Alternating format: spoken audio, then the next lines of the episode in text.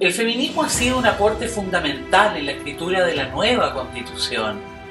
La lucha por construir un Estado de derechos sociales, hasta la inclusión de nuevos derechos para una democracia profunda. Todo esto es fruto de un largo recorrido de acciones políticas, creatividad, trabajo y anhelos de un país más justo. Hemos realizado trayectos múltiples, llenos de experiencias, logros y dolores, que nos dan energía y fuerza vital para continuar en el camino. Nuestra memoria histórica está hecha de lucha y de porfía contra los dominios patriarcales. Aquí presentamos especiales trayectos feministas que se desarrollaron en la Convención Constitucional. Les hablo desde el orgullo de pertenecer al primer órgano paritario en la historia del mundo. Y no quiero dejar pasar la oportunidad de agradecerles a las que lo hicieron posible. Todas las mujeres, nuestras antecesoras, quienes han luchado por siglos porque algo como esto hoy sea posible.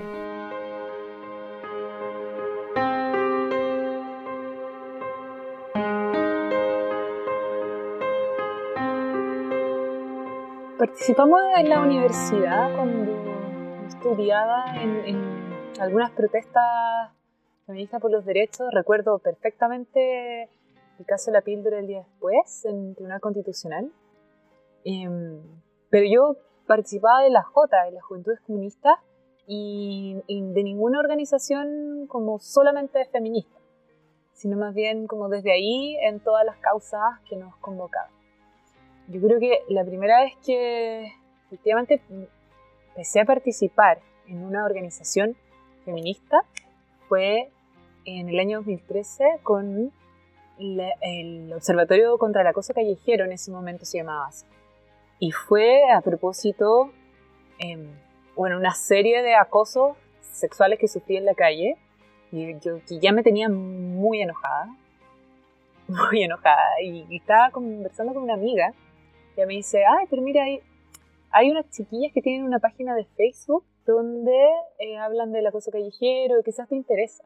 Las contacté eh, y, yo les dije, mira, yo tengo la idea de que esto, de eso, esto se penalice, como eh, de verdad es, debería haber una ley. Ahí el, observatorio se, se, se, cimenta, un observatorio contra el acoso callejero, y yo me hice cargo del equipo jurídico. Y hicimos una convocatoria en el GAM, me acuerdo, y llegó un montón de mujeres, eh, estudiantes de Derecho, egresadas, abogadas. Fue súper bonito. Y empezamos a trabajar en esto. Muy rápidamente habíamos pasado de ser las locas antipiropos, como nos trataban en los diarios, justamente la cuarta, lo recuerdo perfectamente, a tener un proyecto de ley discutiéndose en el Congreso que fue aprobado en la Cámara de Diputados unánimemente. Esa fue mi primera experiencia y luego cuando me voy a estudiar al extranjero, em, a mi regreso, fundamos la Asociación de Abogadas Feministas de Chile, em, la cual tuve el honor de dirigir hasta antes de este proceso constituyente.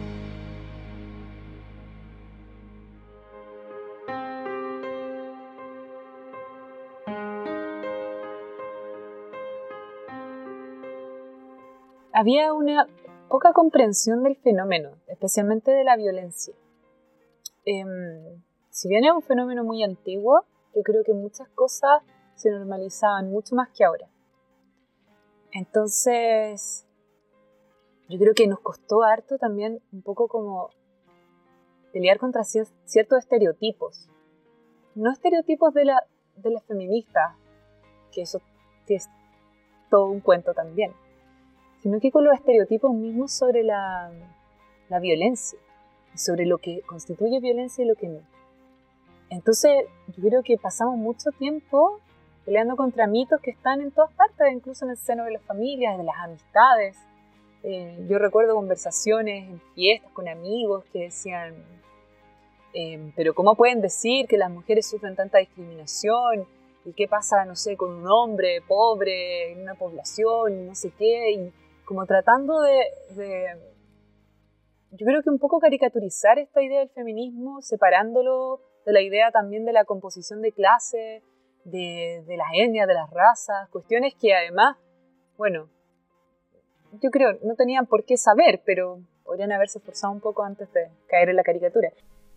Me marcaron las imágenes de mujeres pescadoras, temporeras, pastoras, mujeres portando a sus hijos e hijas en aguayo en sus espaldas, mujeres que trabajan en las minas, pobladoras, migrantes, trabajadoras del comercio, de la salud, de casa particular, educadoras y estudiantes, mujeres que como todas han forjado nuestra matria y que la historia ha invisibilizado. O sea, que los espacios de organización feminista son, son buenos lugares para la contención. Y lo mismo en Abofem. Pero en Abofem yo creo que fue un poco más intenso. Eh, nosotras sí nos dedicamos a hacer asesoría jurídica. Y eso es bien distinto.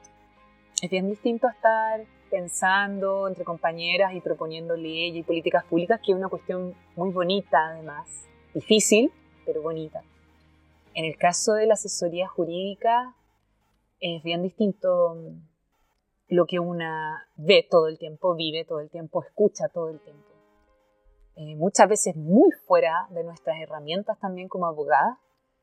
El estallido social multiplicó eso, con la violencia en las comisarías, con los abusos sexuales, con las humillaciones, las discriminaciones, con las violaciones de derechos humanos.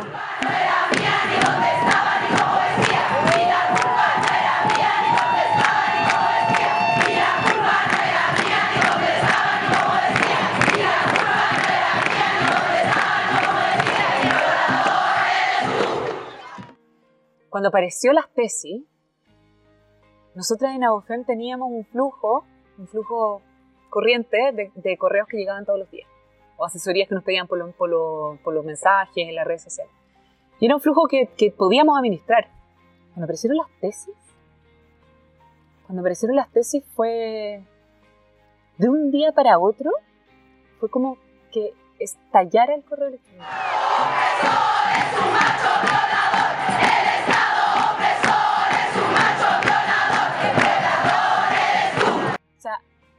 Pasamos de recibir, no sé, 10 casos a 40 casos, pero, pero y era además muchas de mujeres que se habían dado cuenta que habían sido víctimas de abuso sexual, de discriminación, de violencia, o que pensaban en algún momento, ahora que, por ejemplo, gracias a las tesis, ¿cierto? Y, a, la, conversación que se generó a nivel social, por el, la culpa no era mía, eso impactó mucho en las mujeres. Y yo, lo, vi porque abría el correo, estaba lleno, lo limpiábamos, estaba lleno de nuevo, teníamos que revisarlo varias veces en el día, y de mujeres que nos preguntaban, que tengo una duda, porque esto que viví con mi jefe hace 5 o 6 años en otro trabajo, ¿es violencia o no? Como, ¿es, ¿Eso es abuso sexual o no? Eh, no estoy segura si, si, me violaron. O sea, eh, era, mujeres despertando de esta, de esta sociedad que nos inculcó que todo eso era normal o que era nuestra responsabilidad.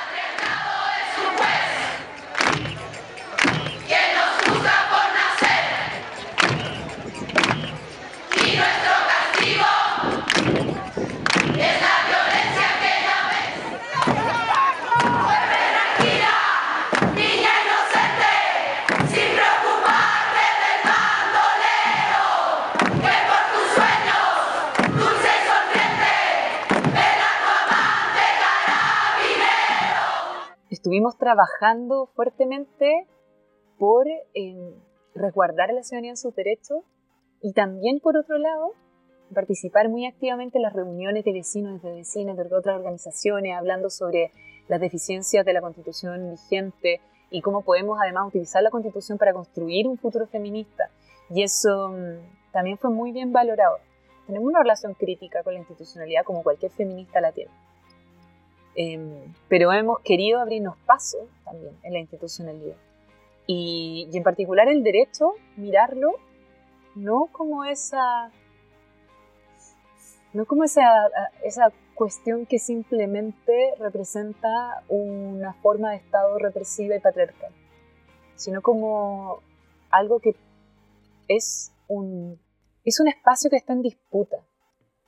Y en ese sentido, poder transformarlo en una herramienta de cambio es uno, yo creo, de los desafíos principales de Abofem.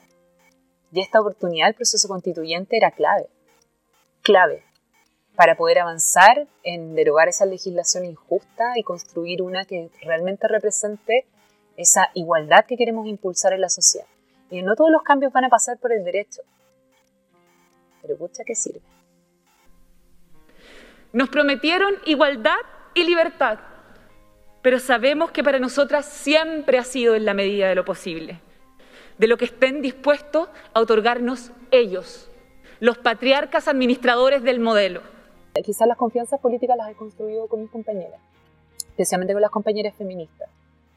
Eh, no con todas, eh, con un grupo más pequeño que es con quienes hemos construido los artículos, con quienes yo creo que he generado mayores, mayores lazos de complicidad también, donde podemos decirnos muchas más cosas y compartir también muchas más impresiones con la tranquilidad de que es un espacio seguro.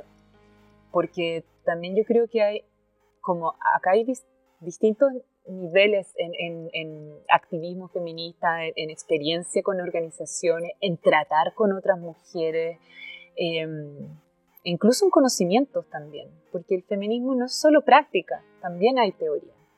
Y yo creo que, que esos desniveles que hay entre una y otra también ha generado espacios bien indeseables, donde algunas compañeras cuestionan el feminismo de las demás porque no piensan políticamente igual que la otra. Entonces las diferencias políticas que debiesen ser solo eso, eh, se transforman en qué tan feminista eres, qué tan sorora eres.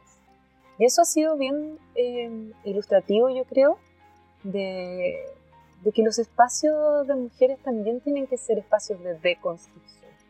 Entonces, yo creo que eso nos plantea a las feministas el desafío de, de estar en un diálogo constante y en un intercambio constante de ideas y opiniones que nos permita construir conjuntamente desde las diferencias.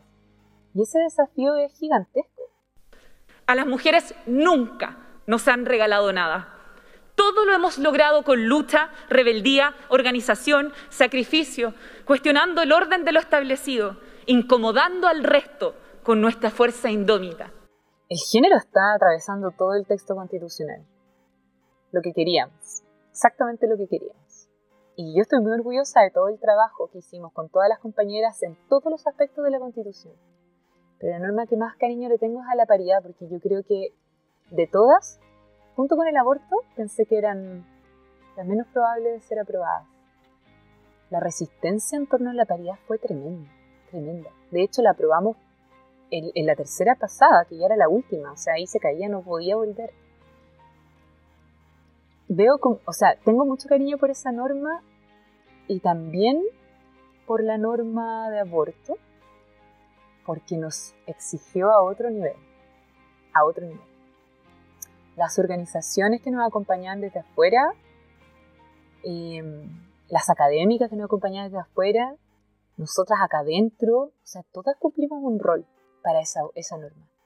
Tuvimos que llamar a mucha gente, mucha gente. Acá habían colectivos que se resistían a aprobar, que, sabíamos, teníamos los votos contados. si nos faltaba un voto, todo se caía.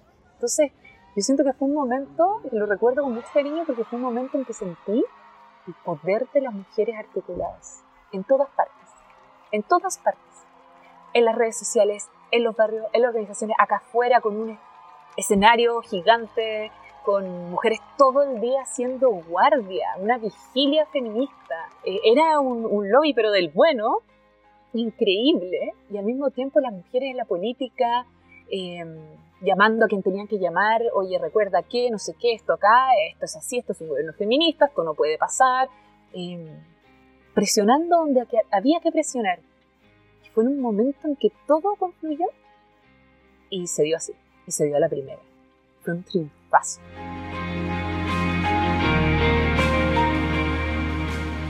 No tenemos más tiempo. El medio ambiente no tiene más tiempo. Nuestras niñas y niños no tienen más tiempo. Las mujeres y las diversidades sexuales no tenemos más tiempo. No podemos seguir esperando. Llegó el momento de poner fin a la constitución del 80 Ciudadanos y ciudadanos de Chile, ¡viva Chile! ¡Vivan los trabajadores y trabajadoras! Arriba la apruebo porque aquí seguimos con la esperanza intacta y confíen que en septiembre la esperanza le va a ganar al miedo.